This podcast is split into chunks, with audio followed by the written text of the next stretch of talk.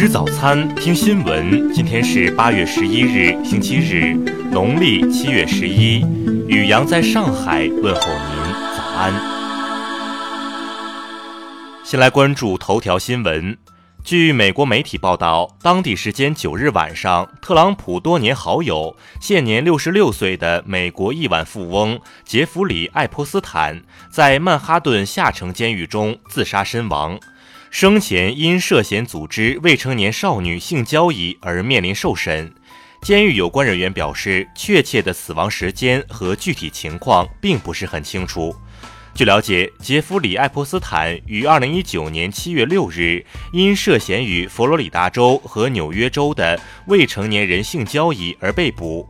爱泼斯坦创办了杰爱泼斯坦公司，拥有一架私人波音727飞机，同时拥有纽约市曼哈顿，据说是全纽约最大的私人豪宅。再来关注国内新闻。国际货币基金组织当地时间九日公布的最新报告显示，人民币对一篮子货币汇率在二零一八年保持基本稳定，汇率水平与经济基本面相符。截至昨晚，台风利马奇已致二十二人遇难，十人失联，目前搜救工作仍在紧张进行中。最新报告显示，上半年中国出境游人数约八千一百二十九万人次，比去年同期增长百分之十四。预计全年出境游人数将达一点六八亿人次，同比增长百分之十二。世界黄金协会最新数据显示。截至七月末，中国黄金储备增加九点九五吨，达一千九百三十六点五吨，实现了自二零一八年十二月以来连续八个月增持黄金储备。新一轮中日战略对话在日本长野举行，双方将积极落实中日领导人大阪会晤达成的重要共识，努力构建契合新时代要求的中日关系。全球首款搭载华为鸿蒙系统的终端产品荣耀智慧屏昨天发布，荣耀智慧屏标准版售价三千七百九十九元，Pro 版售价四千七百九十九元。被民航局措辞严厉警示后，国泰航空昨天宣布停飞早前被控暴动罪的机长，解雇两名不当行为员工。昨天，中国民营航天企业凌客航天进行的公里级可回收火箭 RLV 杠 T5 第三次发射及回收试验取得圆满成功，飞行高度三百点二米。再来关注国际新闻，特朗普表示，关于日韩对立激化，日韩明明是同盟国，却将美国逼入艰难立场，要求尽快改善关系。俄罗斯外交部发言人扎哈罗娃表示，美国退出中导条约蓄谋已久，俄方将采取实际行动应对美国带来的威胁。伊朗外交部发言人阿巴斯·穆萨维表示，如果以色列在海湾地区参与任何所谓的海上护航联盟，就是对伊朗国家安全的明确威胁。坦桑尼亚东部莫罗戈罗省。十日发生一起油罐车爆炸事故，造成至少六十人死亡。爆炸时，人们正试图从车中窃取燃料。韩国军方十日称，朝鲜当天凌晨发射两枚不明发射体，但没披露这两枚发射体的飞行距离和高度等信息。为吸引全球人才，英国政府计划在二零一九年年底。启动针对全球科学家的简化签证制度。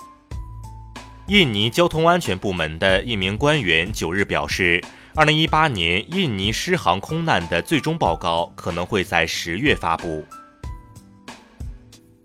美国社交媒体脸书准备用数百万美元向新闻媒体购买新闻的使用权，以组建脸书预计今秋推出的新闻板块。再来关注社会民生新闻，运城一私家车在经过公路卡口时，车上副驾驶员对着监控比剪刀手，因该行为影响驾驶员安全驾驶，副驾驶人被罚款二十元。四川籍男子王某与重庆籍男子杨某开套牌车下乡偷了九只土狗被拘。据两人交代，盗窃的土狗本想养肥了入冬再吃，不料没来得及吃肉，便被民警抓个正着。四平市一男子近日砸车后逃离现场，被正在长跑的辅警陈旭发现。被追一公里后，砸车男子累瘫跪地求饶。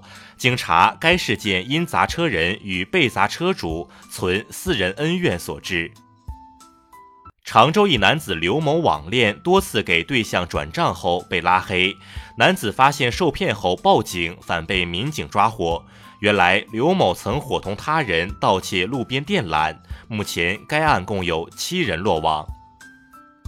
因回忆起十五年前被老师打过一巴掌，遵义一男子陈某在与其偶遇时辱骂追打对方，最终陈某因寻衅滋事被刑拘十日。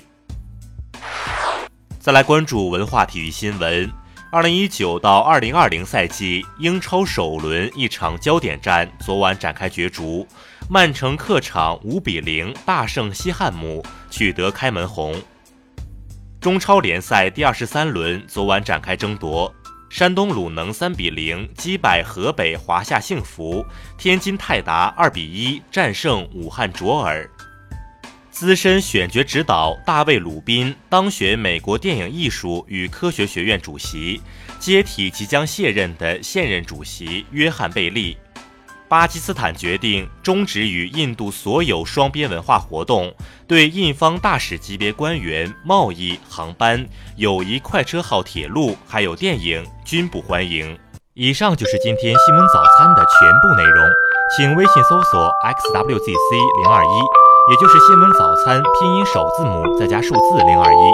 如果您觉得节目不错，请在下方拇指处为我们点赞。一日之计在于晨，新闻早餐不能少。咱们明天不见不散。